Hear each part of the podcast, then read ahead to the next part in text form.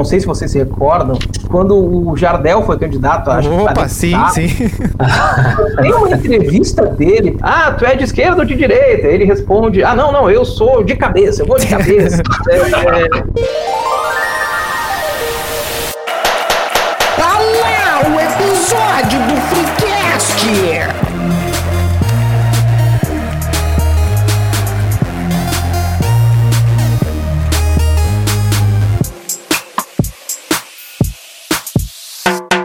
Terça-feira, terça-feira, terça-feira, sempre ao meio-dia, um episódio do Freecast no seu Spotify. Hoje o nosso papo começa na Twittercracia, a tal da polarização, e vá saber por quais caminhos iremos caminhar. Aqui é o New Show e eu sou do tempo que ser liberal nos costumes significava outra coisa. Fala patrão, fala galáctico, aqui é arroba Doug. Não importa o quanto tente, você sozinho não pode mudar o mundo, mas este é o lado bonito do mundo. Salve galera, eu sou o Melo e sabendo que 5 bilhões de pessoas no mundo têm acesso à internet e que dessas 3,5 bilhões usa redes sociais, eu cheguei à conclusão que Thanos tinha razão. Se eliminasse só essa metade, o mundo seria muito melhor. Genocida! Bom, meu nome é Bruno Melo, né? Eu sou professor é, de ciência política aqui na Universidade Estadual é, do Piauí, mas tenho toda a minha formação aí na Federal do Rio Grande do Sul, né? Com graduação, mestrado, doutorado. E vamos conversar um pouquinho aí sobre essa tal de Twittercracia, né? Sobre esse, esse impacto de redes sociais, sobre a democracia, sobre como as pessoas encaram, enfim, as instituições, especialmente aqui olhando para o caso brasileiro, né? É, e primeiramente hoje é Guilherme e Bruno, tá, galera? Vamos, vamos entrar nesse acordo aí, senão vai dar problema. Uh... Vai, vai bugar o audiência. Uh... Bom, descubra se vai ter Copa lá no arroba InstaFreecast e mande para e-mail do freecast arroba gmail.com a história do dia em que o gigante acordou. Uh, bom, senhores, aqui nós temos um... Vai estudar. vai estudar. Vai tá fanfic, é. assim. Senhores, aqui temos um, temos um cientista político, o doutor Bruno aí, né? O nosso professor uh, da UEP. É o UEP, né? É o ESP. Puxa vida. O UEP seria bem mais, é. bem mais trend, mas tá bom, deixa a galera, né? Uh, tá cedendo o seu tempo, então vamos tratar de aproveitar o tempo, né? Seguinte, vamos, vamos começar pelo, pelo menino Bruno aí, né? Assim, ó, eu vejo muita gente discutindo sobre novas formas de votar e sobre como ligar melhor uh, o governo e os governados, né? Só que o tema da, da era da informação, o que, que é verdade, o que, que é narrativa, o que, que é propaganda, acaba meio que dominando o debate público, né? Seria esse o grande tema da ciência política hoje? E se não, qual que seria? O que, que é o tema hoje da ciência política? Olha, esse é um dos temas é, fundamentais, assim, que tem sido trabalhados é, ultimamente na, na, ciência política, né? É, porque justamente é uma, digamos assim, é uma nova forma, mas entre aspas, né, de, é, de se encarar a política, porque no final das contas, o que as redes sociais também têm feito em grande medida é, é, é digamos assim, trazer para a superfície algumas coisas que ficam mais guardadas, ou que ficavam mais guardadas, né? Quando nós não tínhamos esse fenômeno, essa interatividade toda. É, então, é, justamente pela criação de bolhas de opinião, por certos reforços positivos que vão surgindo também, né, para as pessoas é, que vão encontrando, né, pessoas que vão pensando parecido, que vão lá e aplaudem determinada opinião que em outros momentos. Porque não tem nenhuma novidade sendo dita nessas bolhas, nessas né? ideias já estavam por aí. Né? Exatamente, né? essa é a grande questão. Nós tínhamos aí até um certo é, período de tempo uma, uma questão assim, que as pessoas elas ficavam é, tímidas, né, um pouco envergonhadas de manifestar certas é, posições é, políticas, né? Então, coisas que uns anos atrás se falava, não, que se vê lá na Deep Web, hoje a gente vê na superfície mesmo, né? Nas redes sociais, tu olha no Twitter, tu olha é, no Facebook, tu vê no WhatsApp, principalmente, né? É, e tu vê as coisas as mais diversas, assim, e, inacreditáveis mesmo, né? Então, Agora no Telegram. políticas. É, é. também. É, então, acho que o, grande... Telegram é horrível. É, eu não tive o, o, prazer de entrar no Telegram até hoje. Não, é, Então, a, a, grande questão é essa, né? Se, se fala hoje na, na internet, né, como esse fenômeno, é, e a ciência política ela vem é, também nessa, nessa toada, né, tentando entender, tentando compreender é, esses fenômenos que vêm é, ocorrendo. Né? Daqui a pouco a gente pode até falar né, de um autor, por exemplo, Bernard Manin, que vai falando dessas reinvenções, né, dessas, desses desenvolvimentos da democracia, é, que chegaria ali a uma democracia de público, que é uma democracia é, na qual o papel do, da pessoa do político, né, do orador na política seria mais importante, seria fundamental, muito maior do que é, questões programáticas, questões partidárias. E aí hoje com as redes sociais talvez isso fique ainda mais é, forte, né, ainda mais aflorado. Isso meio que viabiliza o, a, a ala cirista do Brasil que quer votar no tal do livro, né? É complicado, é complicado. É, não, não... Falar de racionalização da política nesse ambiente que é tão é, permeado por paixões é muito difícil, em qualquer sentido. Fazendo sobre as bolhas, é que agora com, com, com a ocorrência da guerra na Ucrânia, né, eu, eu observei um fenômeno muito curioso. É que os dois opostos parece que estão se concordando, mesmo que seja por motivos diferentes. Por exemplo, na extrema esquerda, eu vejo no Twitter eles concordando com a invasão russa, porque eles estão atacando o imperialismo americano, o invasionismo da OTAN. E na, na extrema-direita eu, eu, vejo que estão concordando com Putin, porque ele está atacando o bundamolismo do Ocidente. E daí eu acho que aquela ferradura de. Pode me explicar melhor? Aquela ferradura de não sei o que, que diz que os extremos estão próximos. Me explica a ferradura de não sei o que. a ferradura do não sei o que. Não é ferradura, sei lá. É, é, é, é mais ou menos essa a ideia, né, que se traz. É, porque a gente costuma pensar, né, é, é, o espectro político, né, a régua política como algo é, é, reto, né, indo da, da, da, esquerda, da extrema esquerda até a extrema direita. Então há é, pensadores, né, pesquisadores que vão falar né, nesse efeito de ferradura, ou seja, seria torta como uma ferradura em que os extremos eles ficam ali mais ou menos próximos. Isso vai muito na questão também, vai muito em diálogo com certas, essa expressão vai ficando meio sujada, né, mas certas narrativas que vão surgindo, tanto na, na esquerda quanto na direita. Na direita existe ainda esse, né, na extrema direita, né, para ser mais preciso e justo, é, é, essa necessidade permanente, né, de alinhamento, principalmente com o que o governo brasileiro manifesta. Acho que isso também tem um impacto nesse sentido, né. Então, como, né, houve uma demonstração de certo alinhamento do, do, Bolsonaro com o governo da Rússia nessa questão, enfim, eu acho que isso também acaba impactando e aí se buscam formas, né, de tentar justificar, porque se a gente for ver, inclusive, boa parte, né, desse desse espectro da extrema direita brasileira, ela tá ali até pouco tempo falava, né, em ucranizar o Brasil, usava a Ucrânia como um. Tá, tinha esse é, mote aí. Exatamente. Os copinhos de leite, né, que apareceram nas redes sociais, aquela coisa toda. Então, aí a gente vai vendo, né, como essas narrativas elas vão se ajustando ali a, a determinadas situações, determinadas, sei lá, demandas, né?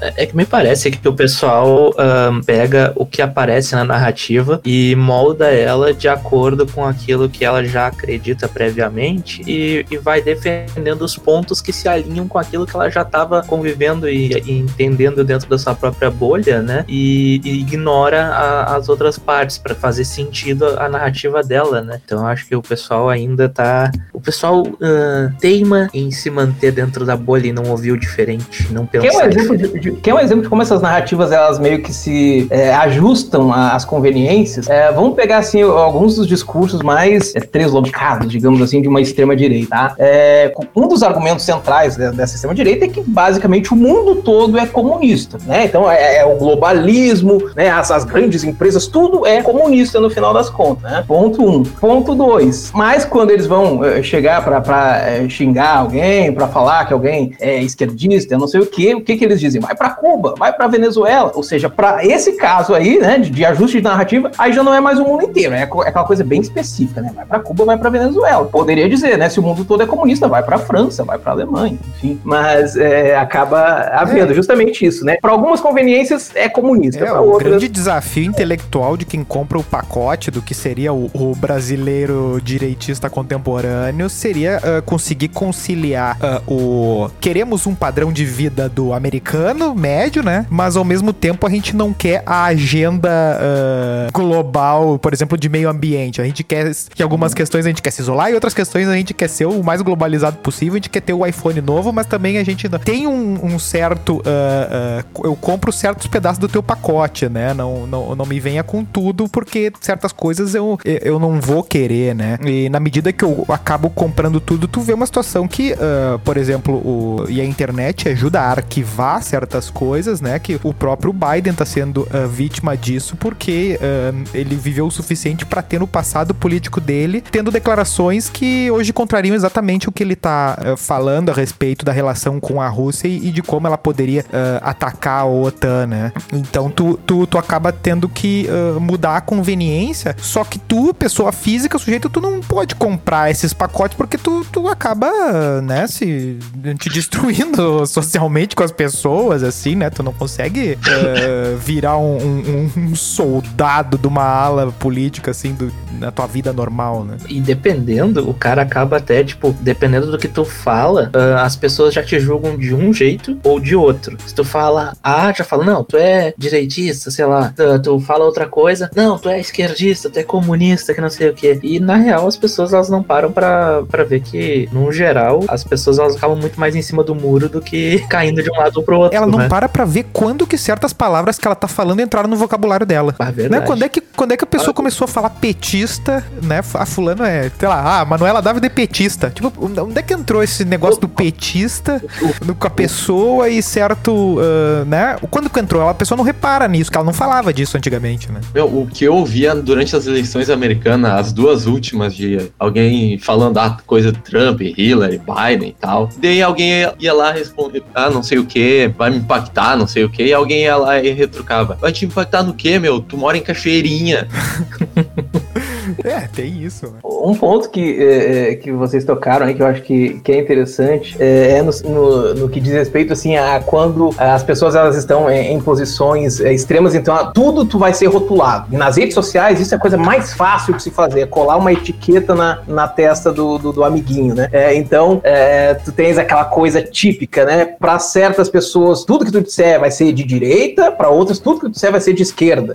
e aí, sobre isso, nós temos, tem um texto que eu gosto muito do professor Wilson Gomes, lá da Federal da Bahia, é, é que ele vai falar um pouco dessas, é, dessas percepções é, que as pessoas têm né, no, no espectro político. É, e aí, uma analogia que eu gosto também de utilizar nas aulas, enfim, para falar é, com os meus alunos, para tentar descrever isso, é nesse cenário, né, que a gente fala de polarização, de acirramento de posições políticas, uma boa parcela né, das pessoas acaba se radicalizando. Se radicalizando, elas vão, de alguma maneira, se extremizando. E a, e, a, polarização, ela acaba gerando nas pessoas essa sensação de que está tudo contra elas, seja na direita, eh, seja na esquerda. E aí um exemplo que eu dou, né, que eu costumo dar para os meus alunos é, pensa de novo, né, na tal da régua. Te coloca no extremo da direita dessa régua. Tudo que tu olhar à tua esquerda, por mais de, a direita que esteja da régua, no, é, de uma maneira geral, tudo para ti vai ser de esquerda. Tudo para ti vai ser comunista. Do mesmo modo, se eu tô lá no, no outro extremo da régua, lá na esquerda, tudo que olhar para minha direita, por mais que esteja na esquerda da régua, de forma geral, para mim vai ser tudo direita vai estar à minha direita. Né? É, é, nós tínhamos, é, uns anos atrás, uma, é, o site do PCO, né, do Partido da Causa Operária, e eu me lembro de uma coisa que me chamou muito E o perfil atenção. deles ultimamente tá bem louco, né? demais, demais.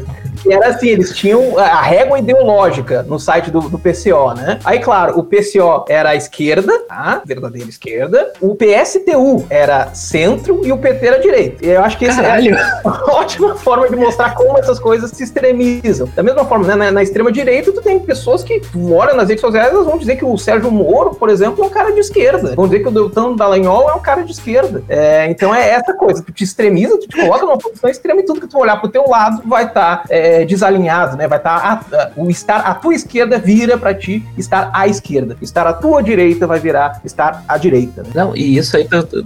Jornal O Povo, 8 de fevereiro de 2022. Partido da Causa Operária sai em defesa de Monarque. Puta que pariu! 28 de fevereiro, PCO convoca ato de apoio para a Rússia e gera polêmica. Meu Deus.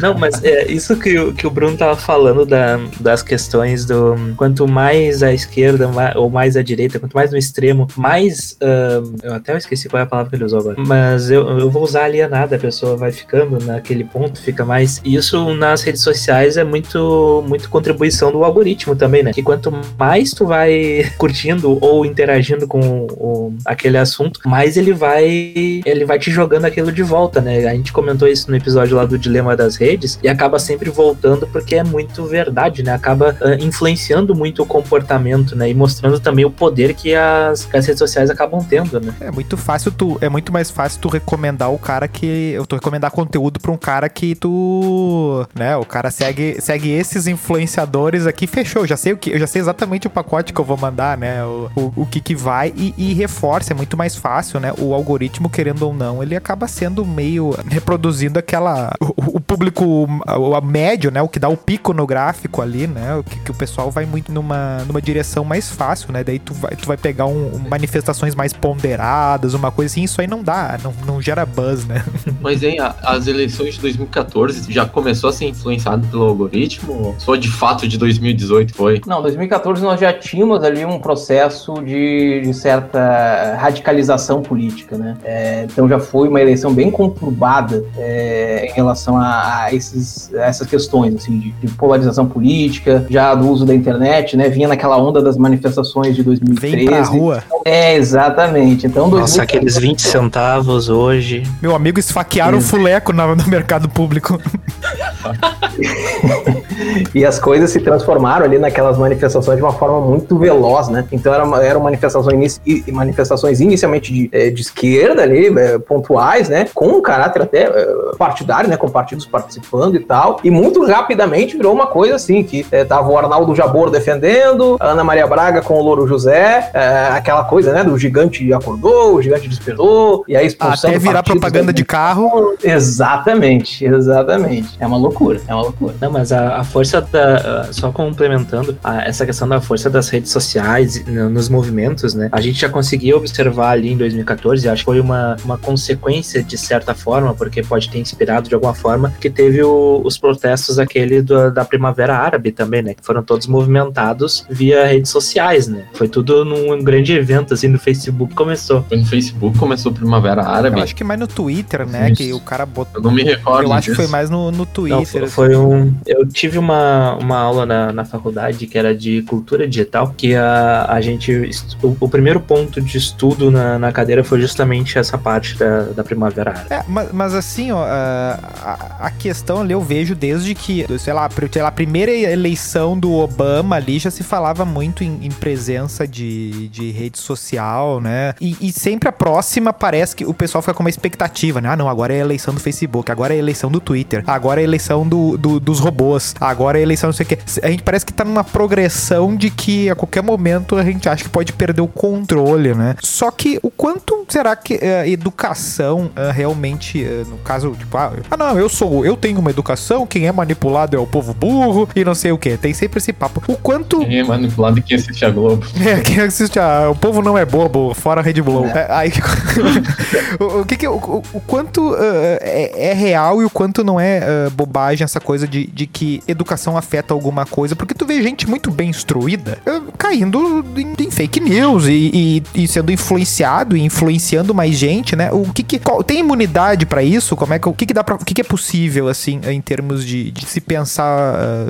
instituições, sei lá? Olha, eu acho que assim, isso passa por um processo de, mas não, de educação, mas não só de educação formal, né? Não só. A diploma, né? É, não só simplesmente os anos de estudo, essa coisa toda, é, mas de uma, uma, de uma educação que seja mais é, voltada, mais direcionada a esses é, valores, valores democráticos, valores de tolerância, valores de, enfim, de pluralidade, né? De uma sociedade é, aberta, de uma sociedade plural. É, então passa muito por isso. E não é um processo é, simples, não é um processo que vai se dar do dia para noite. essas questões, né, culturais que nós temos, elas não, não elas, dificilmente elas se modificariam assim de uma forma muito rápida, né? É uma questão que pode ser até entre gerações. Talvez essas gerações que estejam aqui nem vivenciem isso se nós nos direcionarmos a uma coisa mais é, voltada para um ambiente mais saudável, né? Mais democrático é, é, nesse sentido. Então são mudanças assim, a longo prazo sendo fomentadas por esse processo é, é educativo e que passam também por essa compreensão mais é, ampla, ao meu ver, da,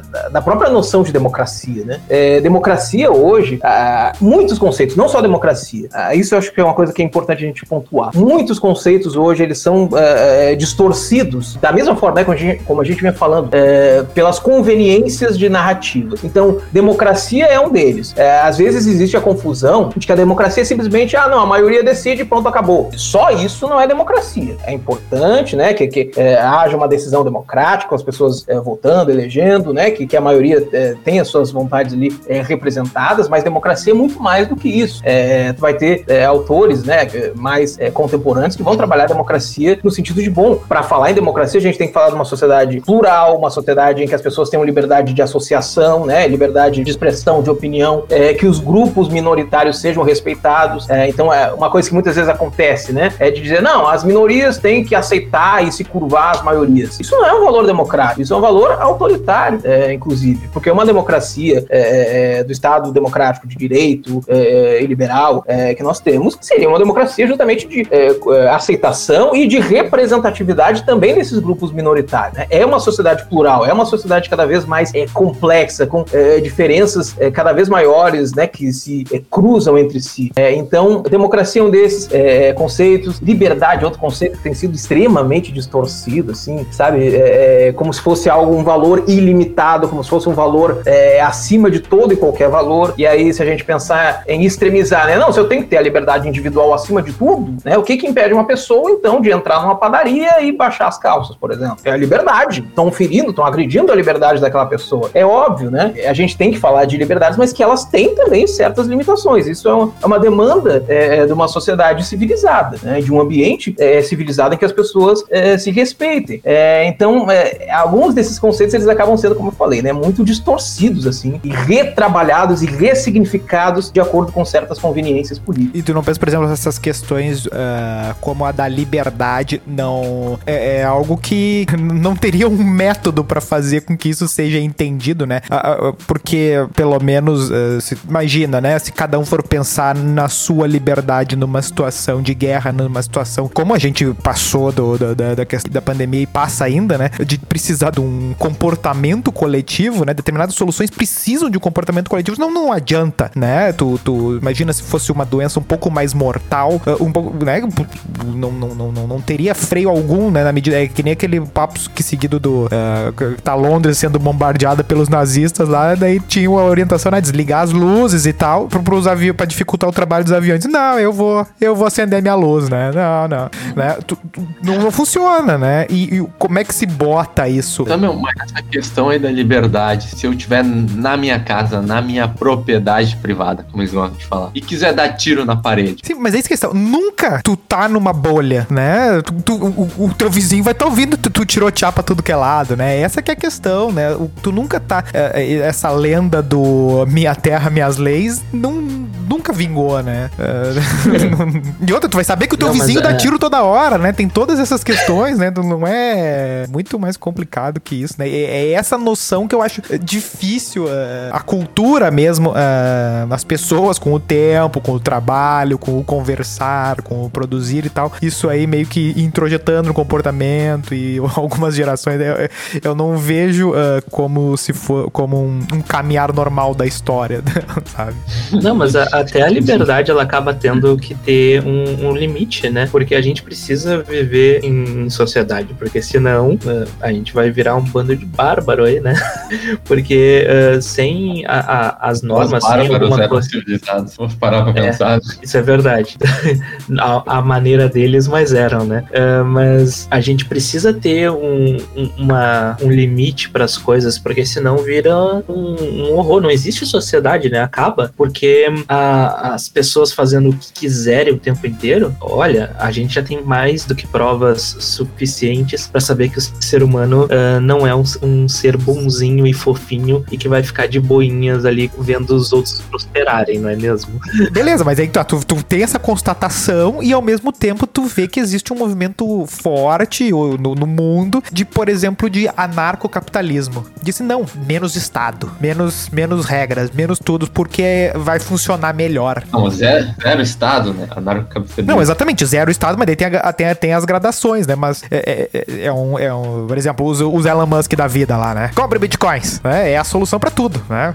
Criptomoedas, foguete. Eu, eu resolvo a questão com, a, com o Putin lá. É meio que, tipo, cada um na sua ilha, né? Eu... Ah, mas tem um pessoal que resolve tudo também. Só que daí tomando um foguete, né? Tá bom.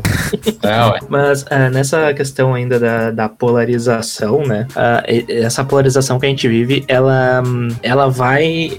Ela tá muito similar ao que ocorreu lá no. no, no aproveitando que tu falou também da, do nazismo lá, remontando a Segunda Guerra. Um, é um processo que aconteceu antes ali também do, de estourar a guerra, né? Então isso me leva àquela pergunta, né, de que a pergunta não, aquela constatação de que até a história é meio cíclica, né? O que pode nos deixar meio com medo aí do que pode vir. E o que nos leva a essas situações, né, é muitas vezes aquela, aquela, aquele fomento ao longo do tempo de insatisfações por parte da população, aquelas coisas que vão ficando represadas, represadas, represadas e acabam estourando numa negação de tudo, né? Numa negação da política, das instituições, do vamos com esse cara aqui, porque esse cara aqui vai resolver. Tem que acabar com tudo que está aí. É, exatamente, exatamente. E aí a gente veio né, né, nessa onda, né? Desde é, 2013, um pouquinho antes, um pouquinho depois, é, mas que vem nessa, nessa toada. Aí vem Lava Jato, e aí tudo isso vai levando a um processo assim de é, negação da política, né? De é, rejeitar a própria política em si, e a política em É, si. É essa coisa do ai, tem que explodir o Congresso. É, é esse papo, né? É, tá meio que aí a coisa, né? É, É, é. mas não é Mas não vai muito- chegar nesse ponto, numa, ou, tipo, tu vem numa, numa boa fase, e daí começa a piorar as coisas, começa a piorar. E daí chega nesse ponto emoji, depois aí começa a melhorar, melhorar e volta tudo de novo. Não, não- chega um momento que não, não tem como barrar mais isso. Eu acho que com, com as, as redes sociais isso fica ainda mais aflorado, né? É, essa, essa coisa rebelde, né? De querer arrebentar com tudo e tal. É uma coisa que, que acontece, e o capitalismo ele se caracteriza muito por isso, né? Ele tem é, momentos de crise, aí vem momentos de afrouxamento dessa crise, né? Que se é, dá ali certas concessões para que trabalhadores, de uma forma geral, fiquem mais é, satisfeitos, né? Mais, é, entre aspas, é, dóceis, e aí vem a, a- se estica de novo a corda, e aí ele vai vivendo desses é, ciclos, né? Ciclos críticos. Mas agora o que nós temos é, é, que nós temos políticos, nós temos é, lideranças políticas que vão surgindo é, e tentando corroer essa democracia é, por dentro. Então, a- até essa, essa capacidade de controlar né, essa fúria, de controlar essas insatisfações por parte da, da democracia, né, com o regime das suas instituições, fica, fica, acaba ficando, perdão, um pouco ah, comprometidos, porque é isso, né? Vem essa onda de insatisfação, de desconfiança, desconfiança com tudo, né? Aí tudo é ruim, os partidos são ruins, o Congresso é ruim, o presidente é, é ruim, aí a Rede Globo é ruim, e aí, bom, quando nada presta, qualquer solução acaba se tornando é, aceitável, viável é, nesse sentido, né? Uma situação quase que é, de desespero que vai surgindo. E aí a gente olha, né, questões é, midiáticas hoje, por que, que as pessoas caem nessas, é, nessas balelinhas que vão surgindo no WhatsApp, né? Os leitores de manchete e tal. É, vem num, um ciclo de desconfiança generalizado. E aí, é, nesse contexto em que é, não se confia em nada, justamente, aí é, qualquer coisa passa a ser aceita como verdade. E aí hoje nós temos quase que um supermercado nas redes sociais de narrativas, de verdades é, absolutas que são vendidas. Então tu escolhe o que, que tu quer que seja verdade naquela realidade que tu é, criou, que a tua bolha é, criou. Então, se a minha realidade é que tá tudo maravilhoso, eu vou comprar esse pacote aqui, eu vou aceitar todas as notícias que me chegam, as que são convenientes, e vou refutar todas as que são inconvenientes para aquilo que eu penso, né? Para aquela posição que de repente eu tô colocado ali nesse ambiente político, né? É muito complicado. E É, Mas a É, mídia olha só. tem uma culpa nisso aí, porque às vezes tem uns clickbait brabo que eles lançam. Eu não acho que só a mídia, mas eu acho que também a, a nossa própria necessidade de um salvador. Porque se tu parar pra analisar a, a nossa cultura mesmo, a sociedade no geral, e não digo exclusivamente o Brasil, né? a humanidade ela tem sempre aquela necessidade de um salvador. Inclusive é daí que surge principalmente né, as religiões e tal. Então onde a gente tem lá no caso um Jesus Cristo que era o nosso salvador, o Messias, né? E isso ah, vem ao longo da história sempre em outras figuras. Então se elege um inimigo e quando tu tem um inimigo em comum é muito mais fácil de tu trazer aliados pra ti, né? Para tipo no caso por exemplo quando existia quando existia não, porque ainda existe, mas quando houve né, o Holocausto lá durante a Segunda Guerra, era muito fácil de ter um inimigo comum, que era Hitler. E agora, nesse ano, com essa questão do- da guerra lá da Rússia e da Ucrânia, elegendo Putin também como um, um inimigo, fica mais fácil de alinhar uma, uma posição, né? é a mesma coisa o comunismo, né? no- é usado como, como o inimigo, né? Como se houvesse a, a mínima possibilidade Exatamente, de alguém estar exatamente. planejando e se organizando para instaurar o comunismo no Brasil real oficial, né? A- Aliás, aliás, sobre o, o comunismo, ô, ô, Bruno, explica pra nós assim, o comunismo, o que, que é esse vilão terrível que nos assola? Olha, é, se a gente for falar em termos é, do que o Marx, por exemplo, definiu como comunismo, para princípio de conversa ele nem chegou a existir, né? É, é, o, que, o que se define o comunismo, e aí a gente entra mais uma vez, né? É, é, não lembro quem foi, quem, foi que falou da questão da, da, ferradura, como há uma aproximação. Porque o comunismo em si, o que, que seria? Seria a ausência do Estado, seria destruição e ausência do Estado, aí com todos os trabalhadores é, ali, é, cooperando entre si e tal, se autogerindo, mas sem a necessidade de um Estado. E aí, para a gente entender né, o que, que seria essa, essa chegada ao comunismo, é, uma primeira noção, uma primeira ideia é, que é interessante a gente ter é, é para o Marx, o Estado, né, o, o, governo, tá, eles, eles, o Estado vai ter esse papel é, de defender uma classe social específica, que é de defender a classe é, dominante. Então ele não tem esse papel neutro, né, que nós às vezes costumamos atribuir, não, o Estado é algo que está por cima de, de, de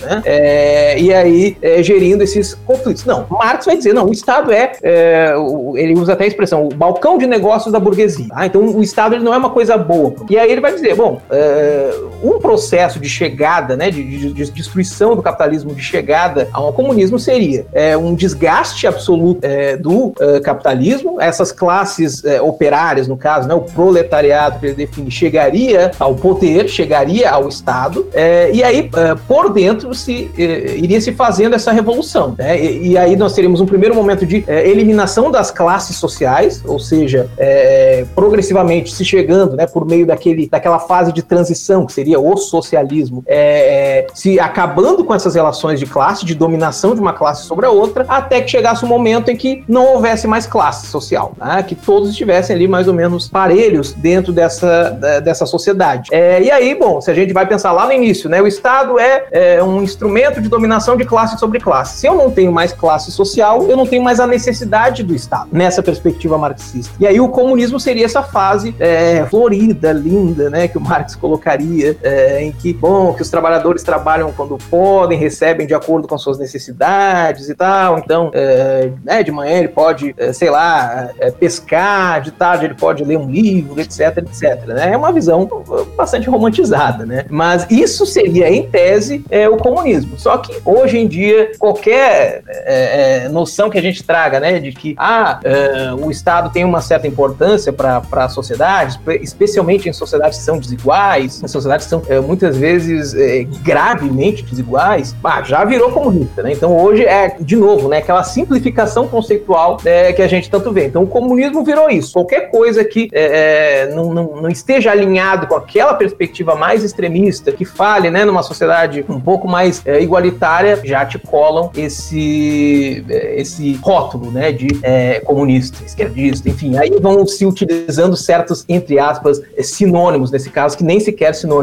poderiam ser considerados. Né? Mas em tese o comunismo seria isso, seria uma sociedade sem classes e no fim das contas uma sociedade sem Estado. Mas como é que então, ele pretende acabar com as classes, né? Qual a solução que ele propõe? Por meio de uma uh, redistribuição, tá? Por meio da chegada do poder, do que ele vai chamar de ditadura do proletariado, de uma ditadura do operariado, que uh, tomaria os meios de produção para esse Estado. E aí esse Estado faria essa redistribuição. Quem não aceitasse esse processo né, teria sérios problemas, tá? Numa ditadura do proletariado, né? É, e aí se buscaria essa, essa equalização aos poucos e à força. Só que é aquela coisa, né? Que a gente vai ir ao longo da história. Chegou no Estado, chegou no poder e viu como é gostosinho, dificilmente vai se promover o resto do processo, né? Ou seja, de destruição é, por dentro, digamos assim, do Estado que se poderia imaginar. Até hoje não se passou dessa fase, né? Da chegada ao poder e aí é, se tornar uma, uma sociedade pautada por, por valores mais autoritários ali por parte do Estado. Uh, nessa, nessa toada aí de liberdade igualdade, uh, tem um livro assim que eu acho bem legalzinho, que é o Quarta Revolução, que é do, dos dois jornalistas britânicos, que ele foi um clássico pop, assim, e, e, como é que ele começa narrando? Ele meio que vai falando que o padrão da, da produção vai ser mais o do estilo chinês do que o do estilo, né, do, do, do Ford, assim, né, uma, a, a, coisa do pessoal tá preocupado mais com o rendimento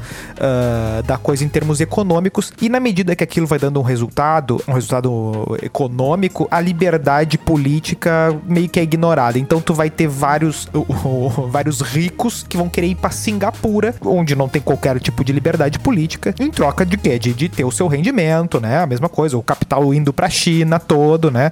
Onde tu tem uma série de restrições e não se tá nem aí pra liberdade política. Beleza. Ao mesmo tempo, pra, pra atacar qualquer uh, tentativa de uh, dar uma igualdade material num país que nem, por exemplo, Estados Unidos, que quer botar um. que quer criar um SUS nos Estados Unidos. Vai ter guerra, né? Se, se tentar fazer isso. É, Quer criar o quê? se quisesse fazer um SUS nos Estados Unidos, assim, né? Vai Ah, ter tá. guerra com cavalo e tiro, assim, né? Na- se, se tentar botar do dia pra noite, que nem o Obama insinuou começar um negócio ali e não rolou direito. Ah, o, o quanto a democracia, no fim das contas, ele é ainda um valor em si, né? Porque muito se defende a democracia porque se olha pros Estados Unidos e vê assim, o pessoal vive bem, né? Olha pra uma Alemanha hoje, né? Bom, tá tudo jóia. O quanto na medida que uh, entra o dinheiro, tu não tendo liberdade política, uh, o pessoal meio que, tá, tá, democracia não é, não é, não, é- não, não interessa, né? O, o quanto esses valores estão ligados, assim. É, eu acho que esse é um, é um risco, é uma reflexão que a ciência política muitas vezes é, faz, né, entre é, é, desenvolvimento econômico, né, é, e a questão do, do, do próprio sistema político, né, da, é, da própria democracia. Então, essa é uma preocupação é, permanente justamente por isso. Daqui a pouco tu tens, né, uma, uma situação material é, tão bem resolvida que realmente, para ti, tanto faz, né, o que que vai ser essa sociedade em termos é, políticos e liberdades políticas, porque eu tô aqui, tô vivendo é, o bem bom, então para mim não é nem conveniente, né, que as coisas sejam é, transformadas. Mas por outro lado, tu tens alguns é, autores que vão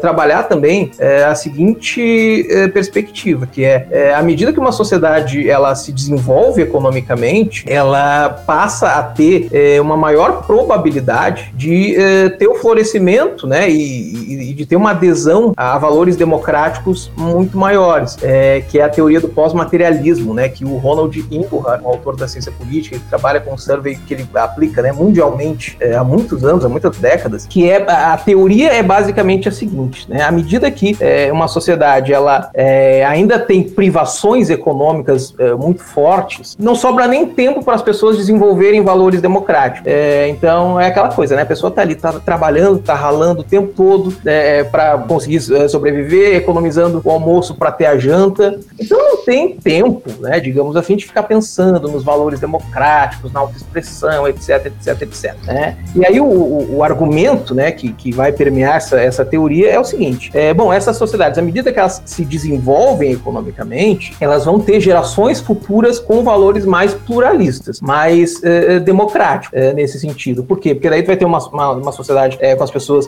também tendo maior acesso à, à educação e uma sociedade na qual a preocupação material já não vai ser tão grande. Ou seja, se, tem, se eu tenho uma situação que as coisas estão mais ou menos bem resolvidas para mim, que eu não vou me preocupar se eu vou ter dinheiro para jantar, para almoçar no outro dia, eu vou poder me preocupar com outras coisas. E aí entrariam esses valores né, democráticos, de, de autoestima política, de engajamento, eh, de participação. Eh, e aí, outro ponto, que a gente mais uma vez entra naquilo que a gente falava, né, eh, das mudanças eh, culturais que não são simples. Isso se daria, mas se daria com a mudança de gerações. Ou seja, quem roeu o osso uma vez, por mais que essa sociedade enriqueça, que ela mesma também enriqueça, a tendência de esquecer os momentos de privação é muito pequena. Então tu vai sempre ficar com aquela preocupação, ah, meu Deus, mas e se voltar? E se voltar para aquela época a coisa era terrível? então são as novas gerações que vão ter, que vão, eh, digamos assim, desfrutar mais desse, desse desenvolvimento de valores mais eh, pluralistas. Então tem também esse outro lado, né? Que de repente uma sociedade que se desenvolve economicamente de uma forma mais ampla, né? E a gente fala também de eh, distribuição de recursos entre essa eh, sociedade, não só eh, das suas eh, elites, né? Não só dos grandes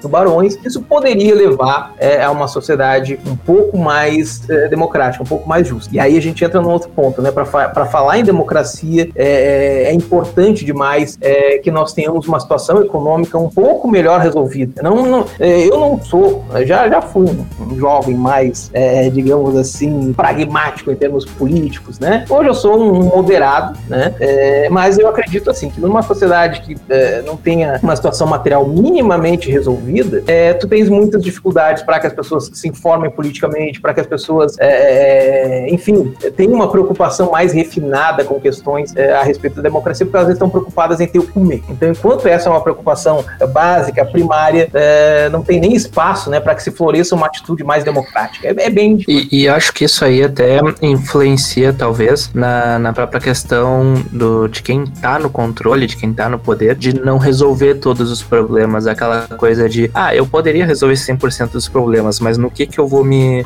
Qual é a, a, a minha vantagem nisso depois? Qual é o meu ponto de vantagem de ganho nisso, né? Porque Porque se eu acabo com um problema, eu vou ter que pensar em um novo meio para me eleger depois, né? E se eu acabo o problema, eu vou dar espaço para a pessoa pensar. E, e, e, entrando nessa questão do, do pensamento e da pessoa tendo melhores condições para pensar, né? Que ela já não tem que se preocupar com essas questões básicas, eu vou perguntar uma coisa que até eu lembro que a gente já comentou em algum momento sobre isso um, em outras conversas, que tu também tinha lido em algum ponto a, aquele livro da cabeça do brasileiro, que nele, se eu não estou enganado, falava que um, posteriormente ali, né, no caso aquele livro ele, é, ele deve ser de um pouquinho antes de 2015, pelaquela entre 2010 e 2015 talvez. Se eu não me engano, um, ele é de 2007 ou 2004, tá? Ó, se tá, não me falhar a memória. Perfeito. Que oh. ele meio que previa que o domínio do, do, do PT ali iria acabar ali por meados de 2016, 2016 não, 2014, 2018 para cima, por causa das condições que o governo tinha criado. Uh, até que ponto isso conversa com isso que tu estava comentando antes? Esse é um ponto muito importante, concorda, né, com isso. É, é, Guilherme, é, no seguinte sentido, tá? Já é, tem. Ó, o Guilherme meteu o Roda Viva agora, parabéns, hein?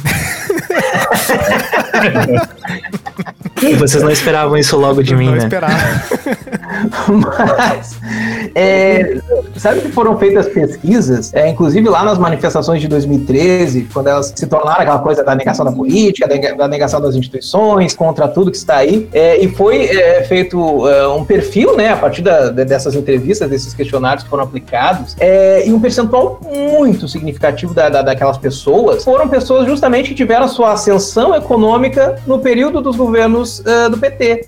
Então, o, o, que, que aconteceu ali, né? Nós tivemos aquele processo de ascensão, né, de uma classe média que ascende é, economicamente, economicamente, socialmente, é, e aí chega um momento que essa economia, ela bate no teto e ela não consegue mais ultrapassar isso. E aí a, a, a situação que se cria é uma situação de profunda insatisfação com é, o PT, no caso, né? Aquela coisa de negação do PT, agora eu ascendi socialmente, e aí, e agora? O que, que vocês me dão mais? Né? Então tem é, esse componente é bem é, interessante quando a gente olha para aquilo, né? Uma boa parte daquela classe média ali é, revoltada foi uma classe média que ascendeu durante é, é a gestão do PT. E aí que a gente é, fala, né? É, essa questão das mudanças econômicas e tal, elas não vão garantir uma, uma recompensa eterna para o governante.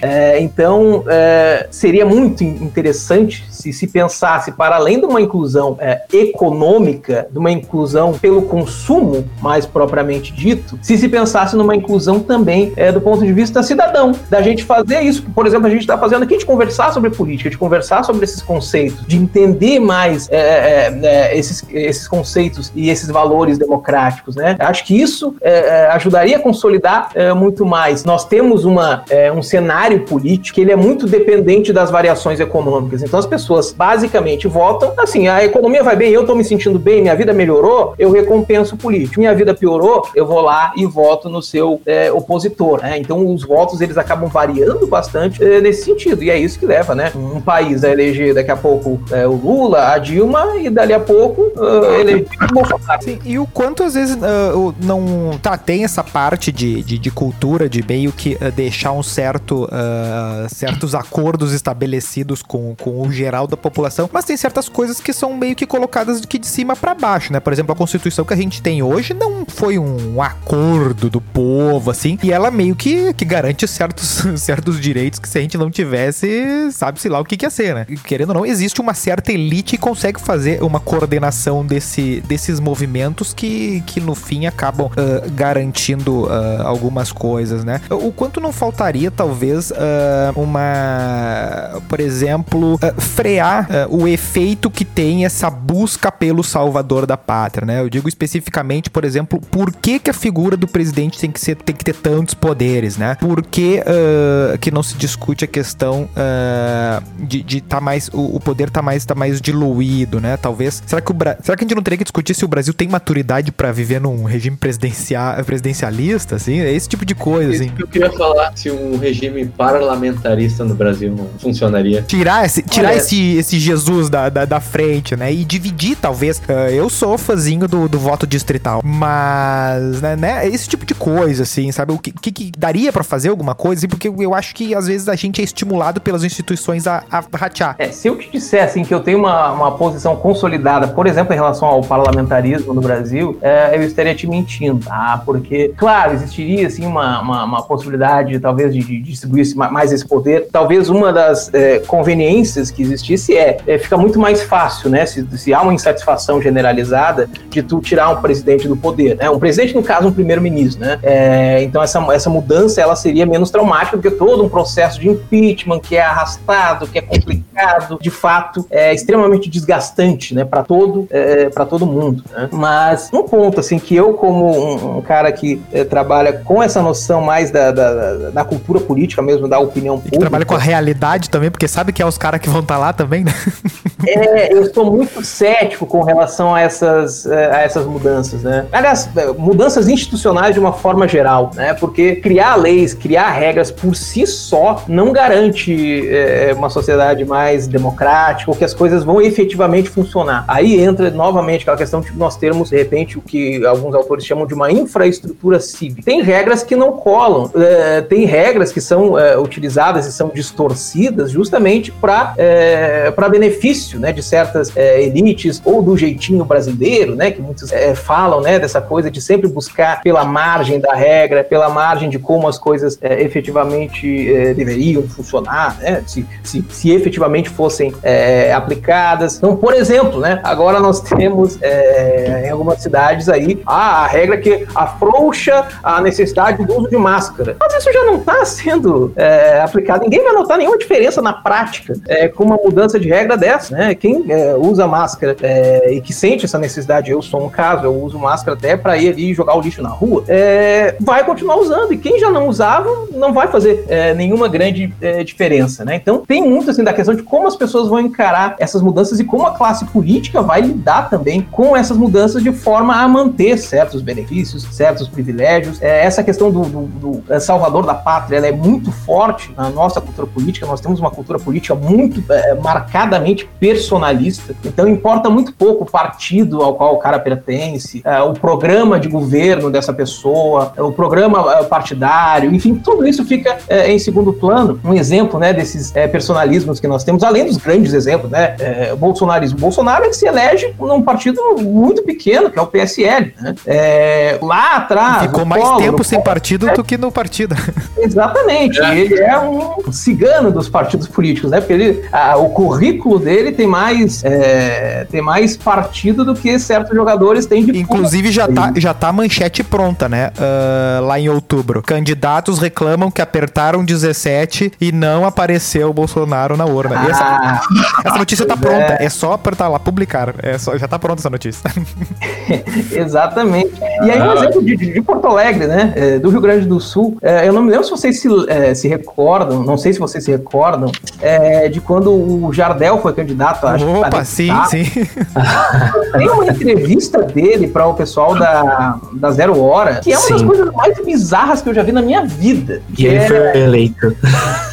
é, ah, tu é de esquerda ou de direita? Ele responde, ah, não, não, eu sou de cabeça, eu vou de cabeça.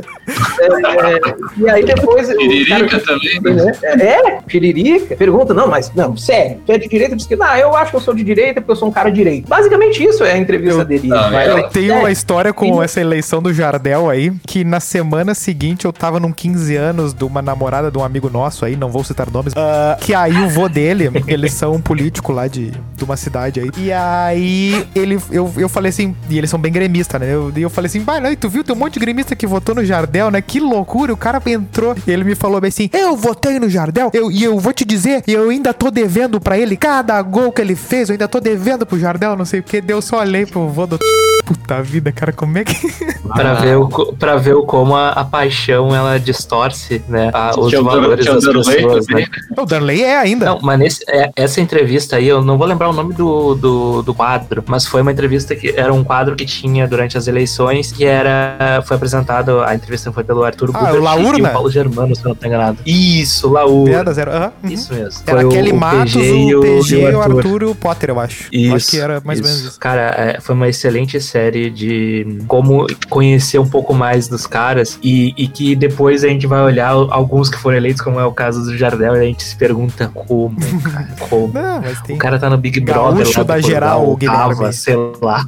Ah, é verdade. Não, É não, mas eu verdade. penso algumas coisas assim a respeito de ah, grandes modulações na- nas, nas instituições que acabam tendo efeito concreto, ah, apesar do comportamento popular, que são alguns temas que, por exemplo, não tá na lei e nenhum. O Congresso não debateu isso, o casamento de pessoas do mesmo sexo. ah, né? O negócio da união estável também foi tudo feito por STF, por jurisprudência, adoção ah, de- da- das crianças também, tudo feito por tribunal. Ah, então, assim, ó, tem certas coisas que se tu ah, deixa na, na mão do, do, do- da, da cultura, isso aí vai evoluir, não sei o quê. 2022, tá lá na lei. Homem e mulher, casamento, pipipi, pela lei, é homem e mulher, né? Então, tem essas coisas, né?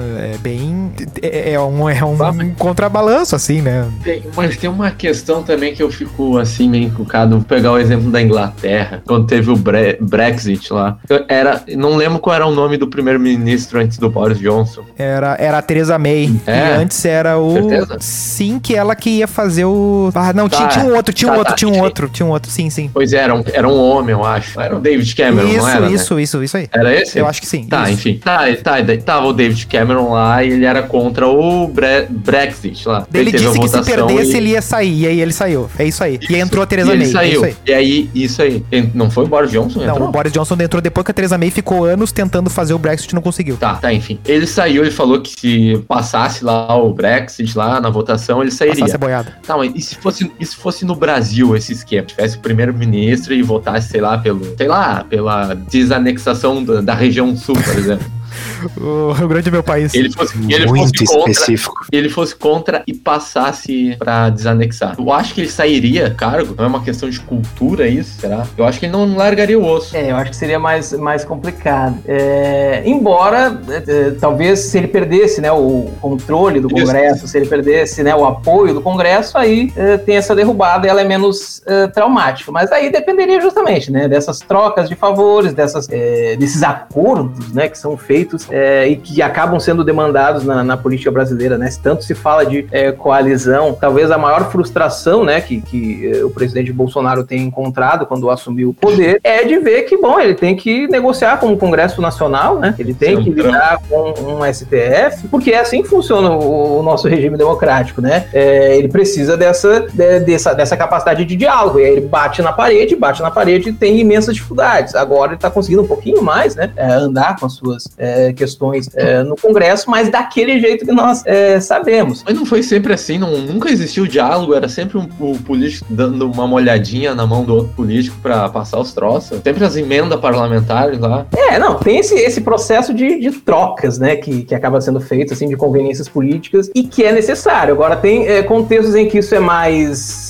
é, Tem como fazer limpinho. é, explícito, é, e em outros em que, bom, é, realmente é, é necessário. Para a política, é necessário que tu estabeleça acordos, que tu estabeleça negociações, é, especialmente no Brasil, né, que tem um monte de partidos, então tem um monte de é, lideranças partidárias com as quais tu tem que negociar e não, não dá para se esconder disso, né, não tem Que como... pra mim é um erro até essa questão do número de partidos aí. É um troço muito absurdo, é muito, é, é muito grande, a, é muito plural, digamos assim, a ponto de ter muita coisa muito parecida que é- é- é- parece ser só um jeito de, de tentar, tipo, criar um clubinho novo pra tentar fazer parte do clube maior, entende? E acaba sendo isso, é, em, boa, em boa medida, assim. É, e às vezes tem, né, aqueles políticos saem do partido e querem criar um partido, pegar a bola, né, pra si levar pra casa, aquela coisa toda. E tu vai ver, né, os partidos é, do ponto de vista mais ideológico, mais programático, a grande maioria deles é um tremendo vazio de ideias. Então, é aquela coisa, assim, é, que eu costumo falar, né, que é gelatinosa. Então, ah, o que que tu defende na educação? Eu defendo mais educação. Ah, eu defendo que todos devem ter educação. O que que tu defende na segurança? Eu defendo mais segurança pública. Eu defendo, né, que tenha policiais e tal. Promessas Eles vazias. saem na rua, fazem camisetas contra o estupro. Ai, nossa, né? Ó, para, ó, parabéns. Guerra é ruim. É, a evolução, né? Então, é, acaba sendo isso. São partidos que, que e que vão se grudando, né, muitas vezes em quem tá no poder. Então, tu vê algumas figurinhas carimbadas que estavam lá Onyx contra- o Bolsonaro, né? E, e não tem nenhum tipo de, de problema. Tu olha pro horário eleitoral gratuito, muitas vezes, é, e aí, às vezes, aquela, aquela questão né, das, das coligações que vão gerando, no caso, agora não mais, né? Agora nós teremos as federações partidárias e tal, mas os acordos que vão fazendo, e aí tu vê políticos que estão é, rezando, ele, é, acendendo uma, uma vela para cada santo, e às vezes esses santos bem divergentes do ponto de vista é, ideológico, né? E que vão transitando, assim, de acordo com onde está o poder, né? São aí é, meio que sanguessugas do, do poder político, estão ali sempre tentando obter é, vantagens, é, se grudando né, em quem esteja por lá. tipo o Daciolo, que era do PSOL, e depois foi um partido cristão. Tipo, foda-se. É, mas é mais ou menos por aí. É igual a história do, do PCO lá. O que eu falo, até que eu, que eu comento seguido do, do voto distrital, é que eu vejo que ele. Acho que ele muda um pouco o, o mindset, né, do cara. Eu lembro muito de uma cena do, do House of Cards, né? Do, antes do Kevin Space falecer. Voto distrital é como, como é, tipo, nos Estados Unidos. Não a eleição do presidente, as outras que tem lá. Eu acho que lá não é o, não é o puro, assim, que, que simplesmente vai dividir o território e cada um vai eleger o seu. Eu não tenho certeza se não é misto lá. Aham. Ma- Mas é basicamente, ca- é, é, tu vai botar um deputado por, por, por zona, assim, né? E eu lembro do. Sim, sim, entendi. eu lembro de uma cena Tô do ligado House of ideia. Cards que, que ele tá. Ele tá todo em função lá de conspirar contra o presidente. Ele é um dos deputados mais importantes dos Estados Unidos. Aí dá um problema lá numa cidadezinha. Ele, ele é. Ele lá nasceu lá em Tio Hugo lá. E aí tem uma torre que, que tem um negócio que deu um acidente. Ele, puta vida, eu vou ter que ir lá pra cidade porque tá dando uma treta. E os eleitores estão botando a culpa. E meus opositores lá na cidade estão botando a culpa em mim, não sei o que. Eu vou ter que ir lá, vou resolver. E depois vou ter que voltar aqui pra Washington e tal. Eu acho que falta um pouco desse tipo de ah, contato, assim, sabe? Que tem que às vezes mostra muito, ah, em Londres, ó, porque o, o cara tá pega o metrô com as pessoas. A gente não, não, não sabe quem é o, o, o- as pessoas, né? Por exemplo, a gente tem, cada estado tem três senadores. Nós tínhamos há pouco tempo tinham dois que trabalhavam na mesma firma, sabe? É muito uma mesma galera, uma mesma, né? Tu não sabe, por exemplo, o cara é de Bagé. Pra que deputado ele liga? Sei lá, né? É, é a mesma panelinha de sempre, né? Pra tu ver como a panela é sempre um problema nos locais, E né? acaba concentrando onde tá o dinheiro, né? Tu vai ter metade vai ser de Porto Alegre, os outros vão ser de uma região mais Caxias, outros mais Pelotas e fechou, né? Não tem muito o que. E aí tio Hugo não se desenvolve pra virar uma É, o cara cidade. que botar um- uma pontezinha de 10 mil pila ali não, não, não, não sai nunca, né? Algumas coisas eu acho que pode mudar, quem sabe, assim, mas é muita fé no amor, eu não sei. Ah, É, cara, uma pra das preocupações assim, que existe é que esse voto é, distritário também pode, é, mais uma vez, né, contribuir para a personalização da política. ou seja, ali. aparecer mais do que o próprio é, do que o próprio partido, né? Que já é bastante enfraquecido nesse, nesse contexto mais é, de opinião pública, né? De percepção das pessoas. Os partidos eles, eles ainda têm uma importância muito grande em termos de articulação política, né? De ter uma base ali nas, nas regiões, nas cidades, etc. Mas é, do ponto de vista da opinião pública, os partidos é, praticamente inexistem, né? São poucos os partidos que têm algum destaque, assim, que as pessoas sabem associar. Não, o que, que esse partido aqui defende? É, são poucos. O resto é só uma sigla que tá ali, mas o que importa, né? E aquela frase é clássica que muitos dizem, né? Não, eu não voto no partido mesmo, eu voto na pessoa, eu tenho que confiar na pessoa. Então a parte programática, de propostas, fica em segundo plano. É uma coisa muito assim, tete a tete, né? De um pro É, outro. o que, eu, o que eu até penso desse- nesse. é, Contra-argumentando a questão do voto distrital e a. E, e que enfraqueceria os partidos, eu acho até um pouco contrário, porque, por exemplo, tu vê um partido que nem o PSOL. O que, que o PSOL disputa, né? Eu quero a Prefeitura de São Paulo e a presidência do Brasil, né? Tu não tem, ah, por exemplo, tendo uma briga num- num- numa sessão lá em Santa Maria do PSOL lá com a galerinha brigando lá pra tentar botar um deputado ali naquela região. Não, ninguém quer isso. O pessoal quer botar, fazer aquele o, o deputado mais votado de todos, aí concentra todo todo o partido pra um, pra tentar ter aquele que normalmente é o mais votado da, da região ali e fica nisso, né, Pra tentar ter a projeção nacional e aí e espalha um pouco. E aí tu não tem ah, na, na- essas micro ah, tu ter disputas todos os partidos disputando cada uma das regiões assim, né? É isso que eu acho que poderia fomentar, quem sabe, né? E até ajudar nessa questão de, de ter uma cultura política, assim, uma coisa quase que se fosse evolução do Grêmio Estudantil, sabe? Uma coisa que é do bairro. Merda.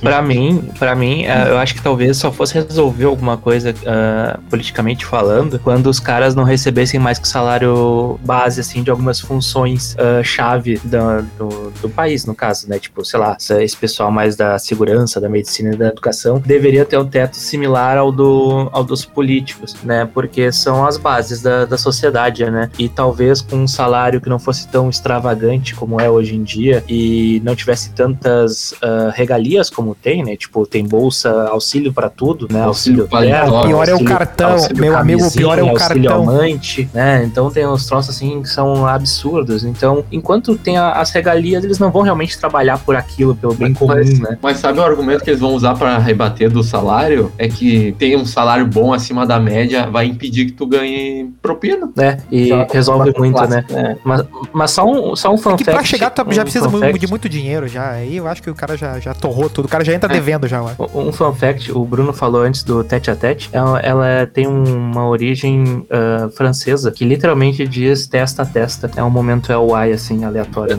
É o ai. Então tá, né? então tá, né? É, prossiga destruiu, falar. Destruiu, né? ai, ai. Mas tu ia falar alguma coisa? Quem tá falando? Ah, quem vocês vão votar? Ah, não, o voto é secreto. Eu acho que eu tenho uma pergunta polêmica aí na saideira pro nosso convidado. Tá, mete agora que, que, que, é o momento. Bora! Ah, lá em 1940. Bom, os caras gostam de voltar nessa época aí. Brincadeira, velho. Ô, viajante no tempo. O, o, o nazismo, ele não seria uma espécie de terceira via contra o comunismo e o capitalismo? Eu já li uma coisa assim. Brasil Paralelo? Olha, é, a questão, assim, é, é, digamos assim, em termos numéricos, né, até uma terceira via, ela aparece como uma terceira opção, né? Só que a gente costuma também associar muito terceira via a algo é, que é moderado, né, entre dois é, extremos, digamos assim, é algo que se, é, em tese, em tese, se modera, né? Então, é, é, mas assim, eu tenho muita, muita dificuldade, assim, de, de encarar o, o nazismo como uma, uma terceira via nesse sentido. O nazismo ele é ideologicamente muito complexo, né? Ele, ele é, é baseado nessa, é, nessa perspectiva muito personalista e tem ali é, características né, antissemitas, é, características é, racistas mesmo, né? De, de, exclusão, de superioridade de uma raça sobre as outras, que acaba se diferenciando, né? De, dessas ideologias. É uma, um paralelo, né? Que muitas vezes se faz. Ah, o, o comunismo e o nazismo, né? Então, se eles, se ambos deveriam ser proibidos ou se ambos são igualmente tenebrosos como uh,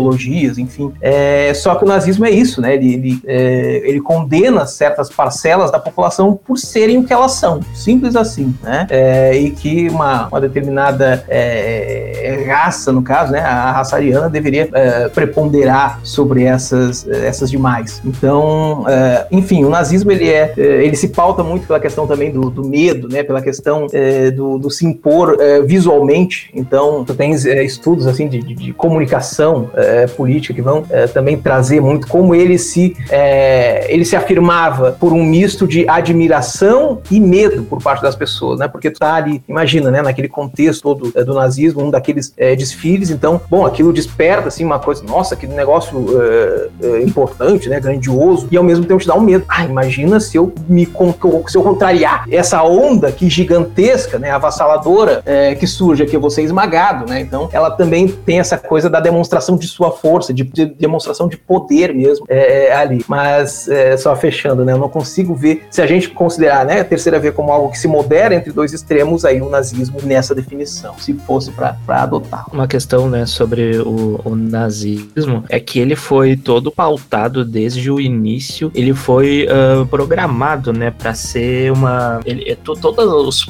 todos os pontos, desde a, a, a própria identidade visual dos soldados, as cores usadas usadas, os símbolos usados, todos eles foram uh, estrategicamente pensados para os fins que eles tiveram, né? Então uh, foi uma, uma coisa muito bem planejada para os fins que eles queriam, né? Então uh, essa, esses objetivos do que tu falou do de causar o medo e ao mesmo tempo de né, mostrar aquela grandiosidade foi tudo friamente calculado, mas para de canalizar insatisfações também, né? Acho que aí é outra outro papel papel, né, que ele teve e que são coisas que a gente vê se repetindo é, nesse momento da história, claro, de uma outra forma, não estou é, fazendo uma comparação é, direta, mas é isso, né, de canalizar insatisfações em direção a algo que, mesmo nos dias atuais, pode, de alguma maneira e de formas diferentes, é, se materializar, né? Essa questão da empatia, desse senso de pertencimento que muitas vezes surge e que contribui dentro disso tudo que está falando, né? Uh, pra gente, talvez, eu acredito que estejamos nos encaminhando já pro final, talvez, pra gente não acabar numa bad vibes, assim, uh, remontando ao, ao início lá que a gente falou da Twittercracia, uh, recentemente teve o, o caso do,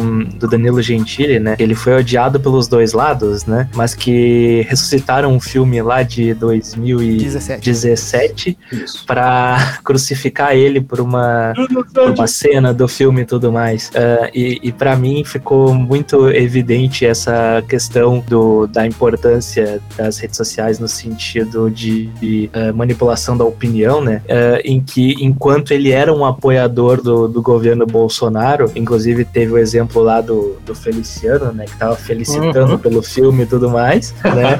e, e aí, uh, quando ele já se torna um crítico de alguma forma ao governo, né? Já muda completamente a narrativa e foi casualmente em um momento uh, em que outras coisas surgiam, né? As famosas cortinas de fumaça. Mas é bem interessante Sim. de uh, analisar uh, como o Twitter ele é mas, volátil. Mas tu percebe e, e muda, que né? houve um consenso de que um certo consenso na internet de que de fato isso foi utilizado apenas para atacar o Danilo e de que isso foi utilizado para fazer o, né, fazer a cortina de fumaça no, no, no, aspecto da semana, que era a questão do, da Petrobras e tudo mais e, e política de preço, né, que, que essa era a discussão, essa era a pauta da semana. Mas o que me pegou especialmente nessa questão é que, apesar do pessoal ter notado, e todo mundo percebeu que essa, essa, foi a movimentação, muita gente comprou isso uh, no sentido de assim, ó, a pessoa já tinha identificado que o Gentili era do bolsonarista e tal, que era o que era alguém a ser combatido, e muita gente comprou o, a movimentação que fez o Ministério da Justiça para suspender o filme como algo positivo e comemorou. Ou seja, apesar de todo mundo ver que é uma coisa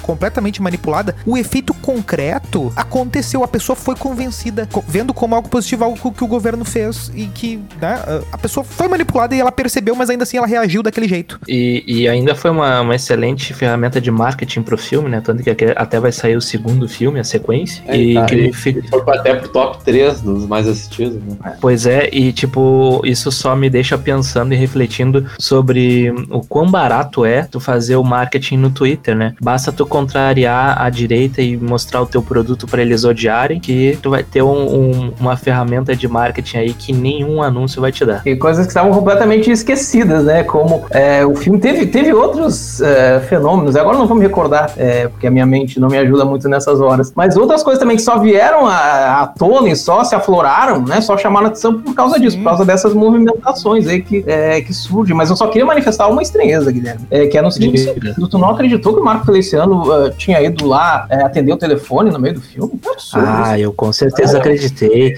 O cara, ele é um pastor, é, né? É, e, nenhum pastor mente, né? É. Tá.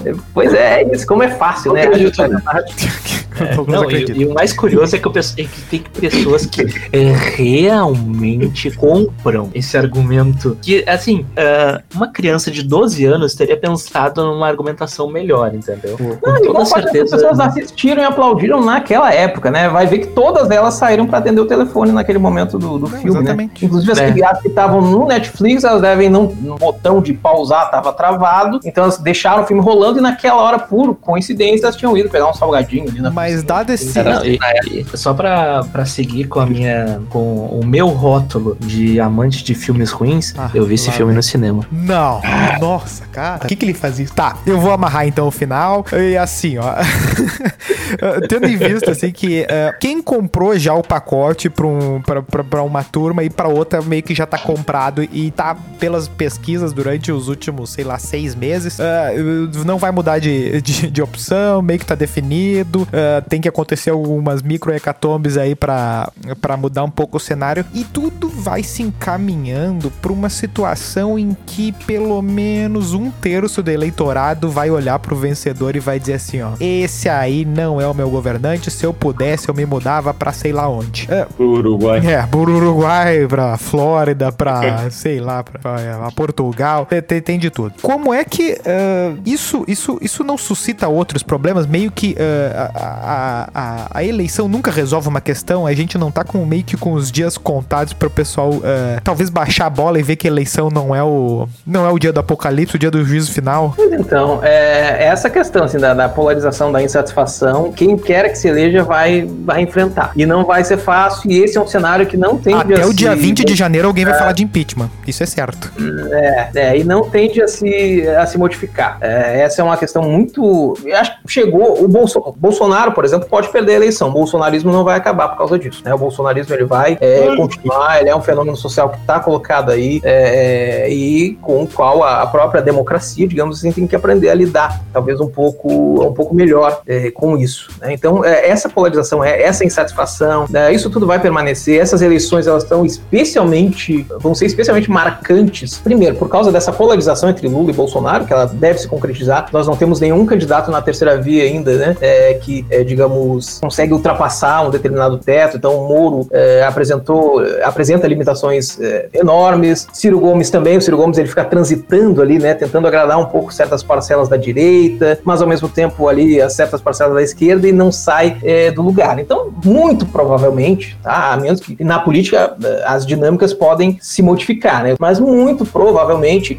mantendo-se as coisas como estão, vai ser isso. Lula, Bolsonaro, uh, talvez um segundo turno, aí o Bolsonaro jogando todas as cartadas, enfim, né, que ele possa ter do ponto de vista uh, ideológico, né? Porque não há grandes perspectivas de mudanças, de melhorias econômicas, né? Então ele vai partir para aquela coisa, a falta dos costumes e tal, e as coisas devem andar é, por aí. A coisa né? do Gentili tá ligada a essa pauta dos costumes, né? Com toda certeza, com toda certeza. É, e aí nós vamos ter uma lição, né, que tem que ficar é, na, na, nossa democracia é, é, quem ganha a eleição não deve amassar e massacrar quem perdeu. É, e quem é, perde a eleição tem que aceitar o resultado. Acho que esse também é outro desafio que nós vamos ter aí, que não vai ser fácil, né? Nós vemos que certos movimentos, né, que se, se vê, por exemplo, como o Trump agia, a gente vê as coisas sendo emuladas depois é, aqui. Então, o próprio processo eleitoral vai ser muito questionado, vai ter muito ataque em relação a isso. As fake news, elas preocupam demais. Agora eu fico assustado demais quando eu olho essas, esses deepfakes aí que estão sendo criados, sabe? É um ah, negócio que tá cada vez mais sofisticado. Mas, mas sobre isso aí das fake news, um, se eu não estou enganado, foi na Espanha que teve eleição e eles, preocupados com isso, eles uh, baniram as campanhas do, do WhatsApp, eu acho que foi, e coincidentemente um, a, teve uma freada né, na, na crescente da direita lá na Espanha. Talvez tenha alguma ligação assim, talvez, mas é uma coisa que dá para que dá para se pensar também para as eleições aqui, né? E, e, lembrando, né, as eleições elas são de quatro em quatro anos. Tem gente que mesmo ganhando a eleição acaba fazendo campanha durante quatro anos. Né? Exatamente. Esquece de governar. Exatamente, esse é um problema sério. É, é, e aí, essa coisa, tu imagina assim, uma deepfake dessas sendo largada aí faltando dois, três dias pro, pro pleito. Né? Então, é, a mamadeira, aquela, né, ela vira brincadeira de criança numa hora dessas. Então, é, essa é uma preocupação muito grande que, que a gente é, deve ter, é, porque as coisas elas se espalham muito e espalhar desinformação é fácil, é moleza. O problema é depois desmentir. O desmentido é sempre mais fraco do que depois que a coisa se espalhou, né? Porque aquele rastilho todo é, de pólvora. Então essa é uma questão que vai, vai demandar muito cuidado de, de todo mundo. Não, não só da, de parte das instituições, mas eh, de nós como cidadãos mesmo, de ver e tentar ter esse filtro é, crítico sobre o que a gente recebe, né? Olhar, conferir, é, porque hoje, né, Folha, Estado, os caras inventam uns nomes assim que podem parecer de credibilização, aquela coisa né, das manchetes sensacionalistas, os leitores de manchete hoje são também é, é, um problema muito sério, né? Porque essa dinâmica das redes sociais, das informações, as pessoas elas estão toda hora consumindo informação. É, às vezes jornalista profissional querendo dar o furo ali se atravessa e. Ai, mas sabe forte, é forte abraço pro Bagé aí, né? Sobre, sobre o leitor de manchete, cara, leitor de manchete, tu vê a manchete ali, tu vai clicar na notícia e tem um paywall paywall do jornal pra. E aí? O quê? Aí a culpa é tua que não quer pagar Aí- por um jornal. Aí tu desativa o JavaScript lá Não no funciona cantinho, Parou de funcionar. Ah, eu não consigo mais caiu. fazer funcionar isso aí. Bem, mas sempre vai Ah, ter algum jeitinho brasileiro pra resolver. 83% das pessoas vão saber fazer isso. É, não, não. É, Isso é verdade. o- os nossos pais não vão fazer. Essa, que- esse, esse, é- esse é o argumento. Ah, De agosto a outubro tem que tirar o celular de idoso. Essa é a minha campanha. Cancelem a internet. Ah, isso! As pessoas recebem e se assustam e mostram, tá vendo aqui o que eu falei? É difícil. Eu te falei. Mas é isso aí, gurizada. Vamos, vamos ter muita calma. Eu acho que é principalmente isso, né? O- os debates, vai, vai ter muita gente que vai, vai se exaltar aí. Já tem que se acalmar agora, porque ah, vai, vai escalar a loucurada em algum momento. A gente tem que entender que ah, os dois, os dois disputantes, um já teve com a mão na máquina e o outro tá com a máquina agora. Então tudo pode acontecer, né? Então é, é bem perigoso e, e a nossa missão é baixar a bola mola.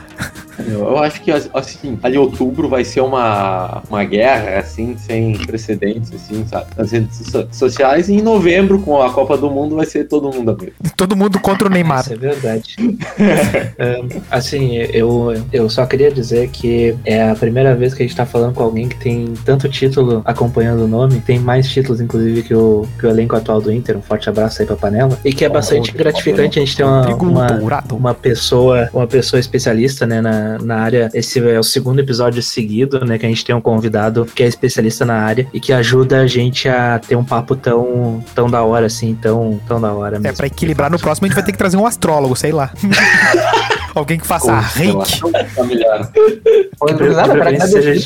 Quero agradecer aí pela, pela oportunidade, pela conversa é, boa, né, descontraída que a gente pôde é, ter aqui. Espero que também tenha, enfim, trazido algumas coisas é, interessantes pra gente é, refletir, pra gente pensar. É, esse tema, né, da, da, da política de um modo geral, da democracia, é, ele nos gera, assim, preocupações, nos, nos gera tensões, mas ao mesmo tempo acho que é necessário que a gente tenha esse diálogo e que possa ser esse diálogo também é, descontraído, né? Então, é, muito obrigado aí pela, pela oportunidade, pela conversa que a gente é, pôde ter, uma satisfação, uma alegria também poder participar. É isso aí, a gente que fica se Ai, sente feliz por, por receber essa a, a participação. Doutor.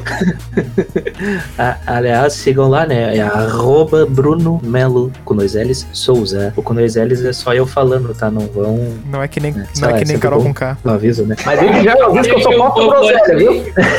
Não esperem grandes demais. um robozinho ali, né? E a perguntinha da semana, galera? Perguntinha. Eu, eu anotei uma, eu não sei se vocês vão aprovar ela. Ah, lá vem. Ah, eu li e achei, e achei meio estranho como tu formulou. Vai lá. Vamos ver. já tivemos Lula presidente, já tivemos Bolsonaro presidente, e sabemos o que cada um nos oferece. Em outubro, quando estiver diante da urna, você vai escolher o melhor ou o menos pior?